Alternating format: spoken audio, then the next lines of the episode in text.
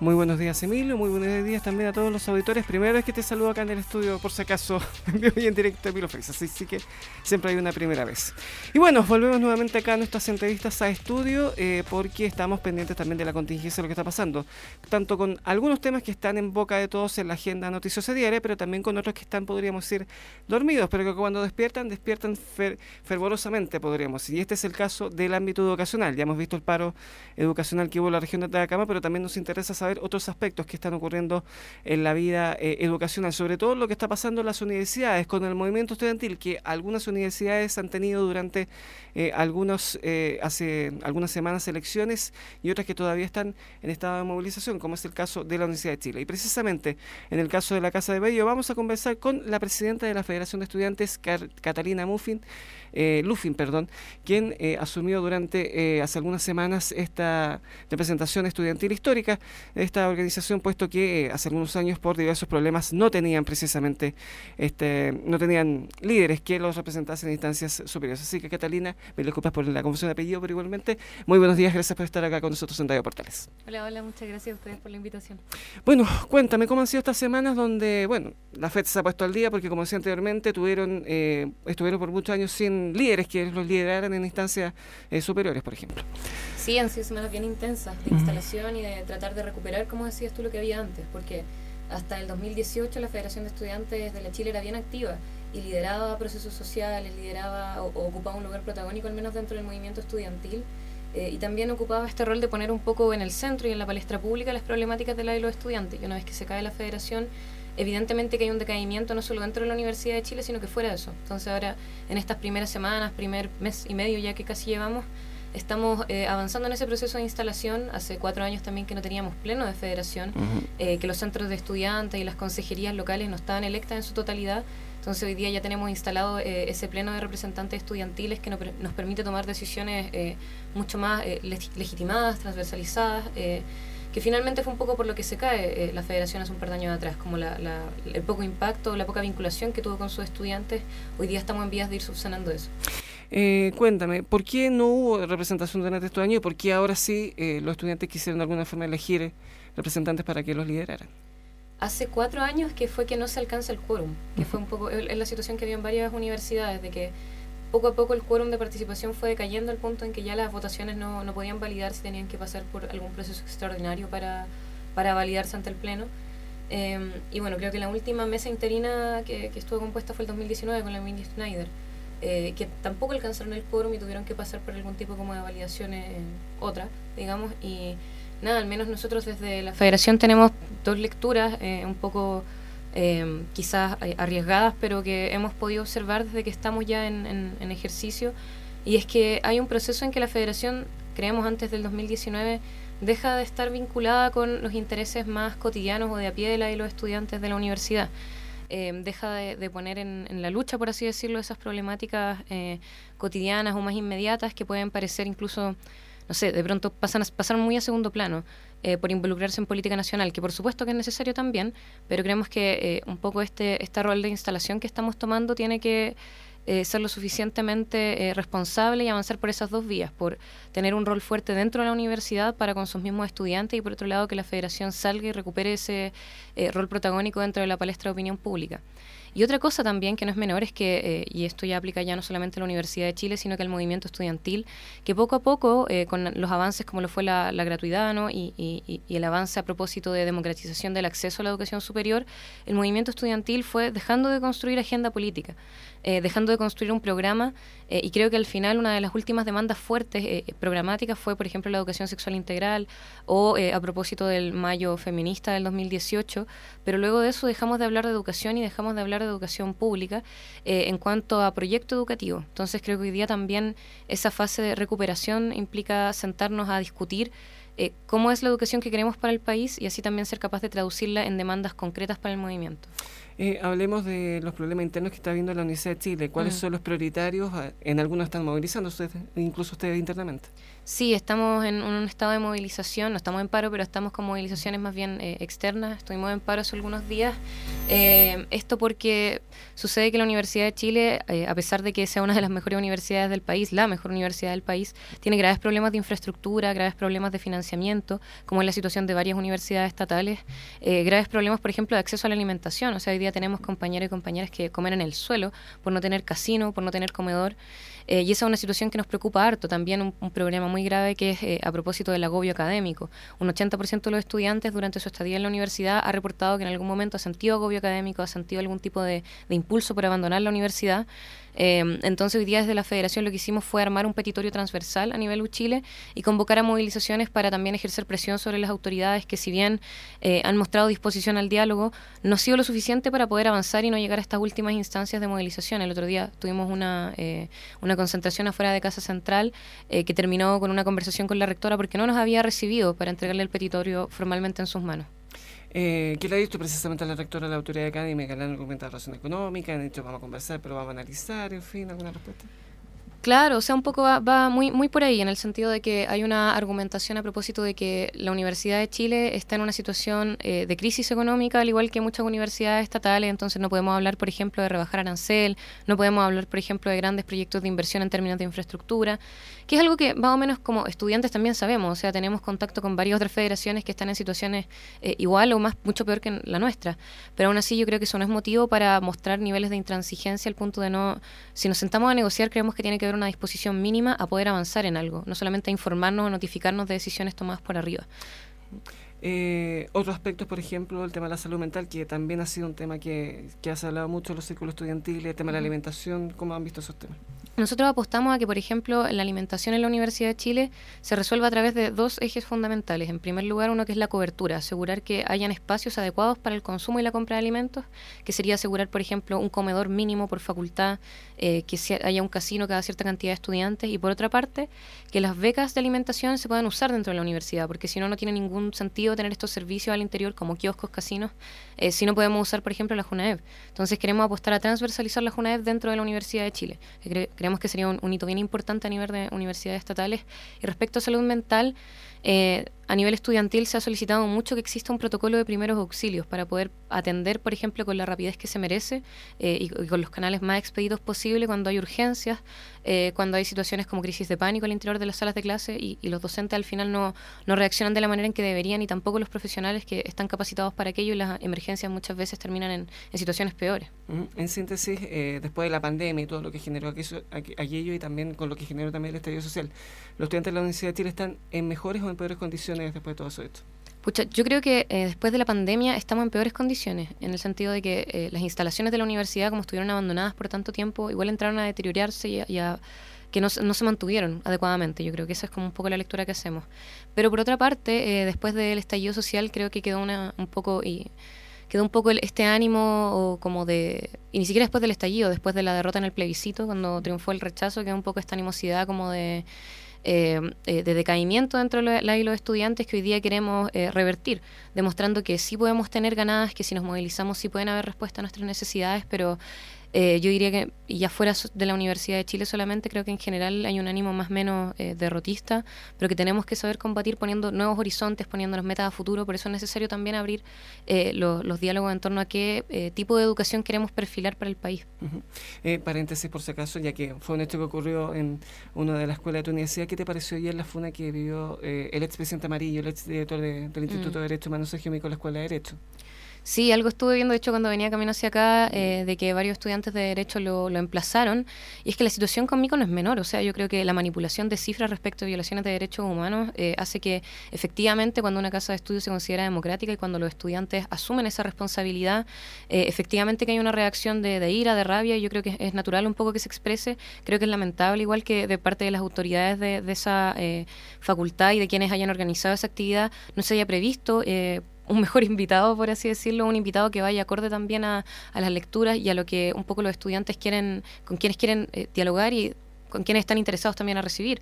Eh, no creo que haya sido una cuestión de, censura, creo que ha sido una cuestión de, respeto a un mismo proyecto que defiende la Universidad de Chile sobre el respeto a los derechos humanos y a la democracia. Creo que recibir a, a, dentro de la universidad era bien problemático por toda la manipulación y la mala eh, administración que hubo durante su, su mandato en el, en el Instituto de Derechos Humanos pero institucionalmente, o por lo menos personalmente, lo respalda, lo rechaza, le indiferente, les preocupa que se sigan repitiendo otras necesidades con otros personajes. o sea, nos preocupa, pero al mismo tiempo apoyamos a los estudiantes cuando vemos que hay esta necesidad eh, de, protestar y a pesar de que es súper eh, complejo llegar a estas instancias como de, FUNA, eh, creemos que un último recurso cuando no se han respetado esas, esos valores democráticos de la universidad. Entonces entendemos a los estudiantes y queremos abogar porque esas situaciones no sucedan más, pero no a costa de, de censurar las expresiones de protesta legítimas del estudiante sino que a costa de eh, traer mejores expositores. Eh, cambiando de tema, movimiento estudiantil, vamos a ir evolucionando los temas por si acaso. Eh, ¿Cómo está actualmente? ¿Dormido, activo, haciendo cosas? Yo creo que estamos en un periodo de rearticulación, que fue un poco lo que estuvo pasando el año pasado en el Confet y ahora estamos de a poco saliendo de aquello, eh, elaborando opinión respecto, por ejemplo, a un nuevo modelo de financiamiento para la educación superior, elaborando opinión sobre el tema de nueva constitución, eh, tomando contacto también con las zonas más extremas del país, que es donde más se siente la crisis de financiamiento, por ejemplo, la Universidad de Aysén, hacia el norte, la Universidad Arturo Prato, Atacama, etcétera.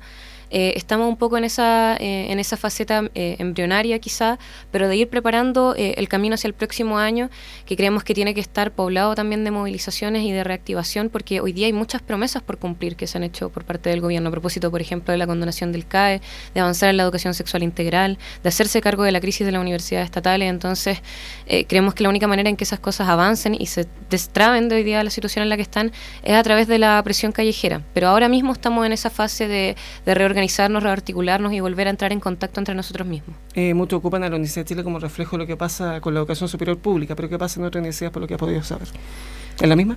Eh, no, y de hecho yo creo que la Universidad de Chile nos sirve mucho como referente, porque creo que la Universidad de Chile en términos eh, económicos al menos eh, y, de sustento y de capacidad de, sobrevivir, por así decirlo, a las condiciones de crisis, está harto mejor. Y es, es, difícil plantearlo de esa forma cuando igual tenemos necesidades, pero a nivel nacional, si nosotros lo miramos, o sea, tenemos universidades que están al borde de la quiebra. Por ejemplo, cruzando mi, mi, campus, Juan Gómez Milla, tenemos el pedagógico que está en una situación súper, súper compleja. Eh, creo que no tienen federación, si no me equivoco, de estudiantes.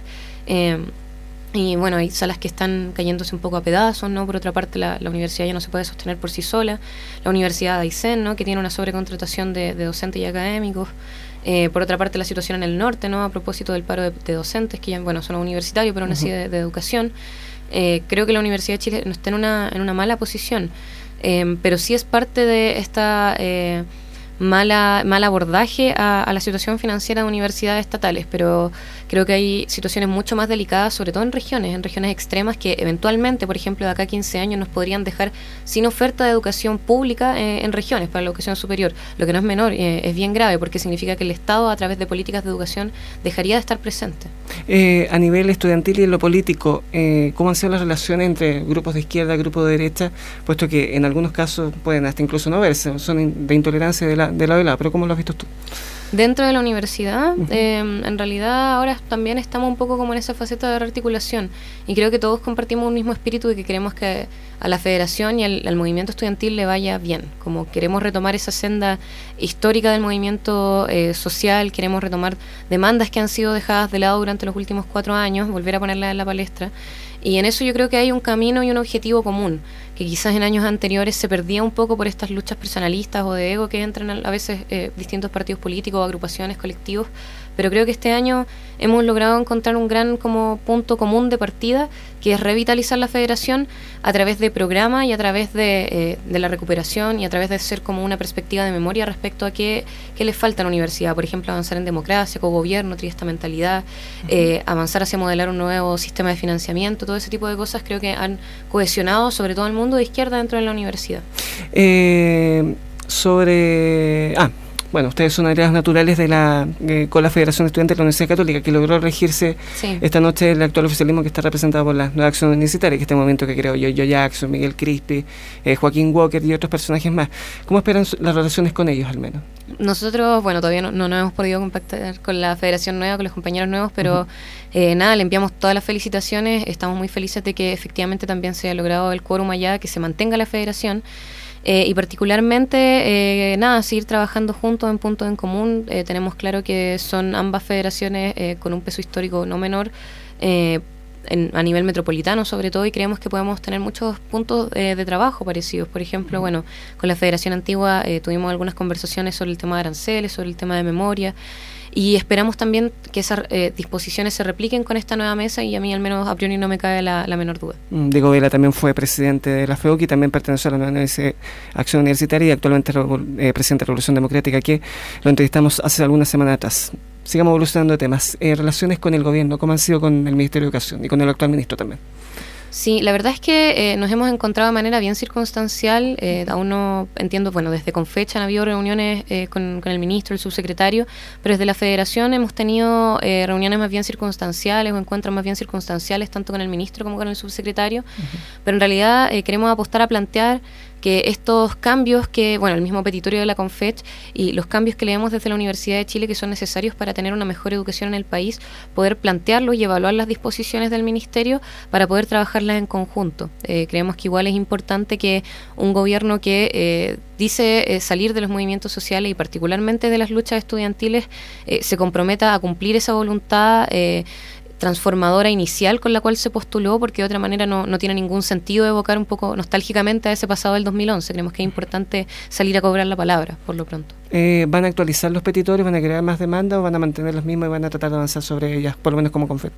Bueno, en el Confet año a año se actualiza el petitorio, pero actualmente ya, bueno, el 2023 se mantiene y entiendo que ahora lo, lo que estamos viendo a fin, hacia fin de año, el tema de ley de presupuesto, financiamiento, el tema arancelario, el reajuste sector público, que también se crea esta un poco dicotomía entre trabajadores y estudiantes, en que la cifra de reajuste salarial suele ser equivalente a la cifra en que se sube el arancel. Entonces nos interesa ir resolviendo ese tipo de... Eh, de, eh, de problemáticas, eh, pero a priori mantenemos ese petitorio, nos adherimos a él también como Universidad de Chile, entiendo que eso lo votamos a inicio de año, antes de que fuéramos federación, eh, pero también creo que es bien importante que cada universidad tenga su petitorio interno, o sea, un poco lo que decía al inicio, como ser capaces de avanzar por estas dos vías, que no son contradictorias, sino que son paralelas y que se potencian sobre resolver problemáticas internas con las autoridades locales, las administraciones locales, y por otra parte, avanzar hacia plantear demandas nacionales con autoridades como el ministro, eh, con la subsecretaría, etcétera. Eh, teniendo en cuenta la actual crisis económica que vive el país, eh, no temen que se le recorte, por ejemplo, beneficio el tema, se le aumentó el tema de la beca de alimentación, pero pueden recortarse el tema de la gratuidad, en fin, otro aspecto. Sí, o sea, yo esperaría que no. Yo esperaría que la educación, insisto, sobre todo para un gobierno que sale y que se autoproclama como heredero de las luchas estudiantiles, no debería por ningún motivo recortarse el financiamiento de educación superior.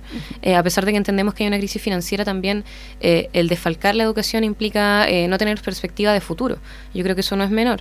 creo que deberíamos avanzar y eso también en miras a, cómo el Consejo de Rectores ha puesto este tipo de, de necesidades en, vista para el gobierno avanzar a que eventualmente el Estado, de hecho, eh, incremente el gasto en, educación y que, por ejemplo, se haga cargo del reajuste salarial, eh, que, acuerda el sector público, pero que las universidades tienen que costear, las universidades estatales tienen que costear por sí solas, lo que es un golpe tremendo a nivel de, gestión y administración de recursos. Creo que, de hecho, hay que, hay que apostar justamente a aquello, a incrementar recursos a largo plazo y sostener hoy día con fondos de emergencia las universidades que están eh, a punto de, de desaparecer. Eh, tú eres parte de las juventudes de, los partidos de gobierno. Eh, tú me corriges si eres Convergencia Social o Comunista. De la J. Perfecto. Eh, muchos creerán que por ser precisamente de juventudes de partido del gobierno, ustedes serán quizá obsecuentes con el gobierno, le van a decir todo que sí o no van a hacer movilizaciones. Pero ¿qué diferencia ustedes, por lo menos, de opiniones o de acción van a tener precisamente para que no los homologuen con, con lo que diga el gobierno al respecto en tema educacional? Bueno, durante varios años el movimiento estudiantil, desde su origen, yo creo, ha, sabido ser autónomo del gobierno de turno. Yo creo que un poco estamos en la misma situación. Las acciones que tomemos, los programas que levantemos, no van a ser mirando el programa de gobierno y no van a ser tampoco mirando las necesidades del gobierno de turno.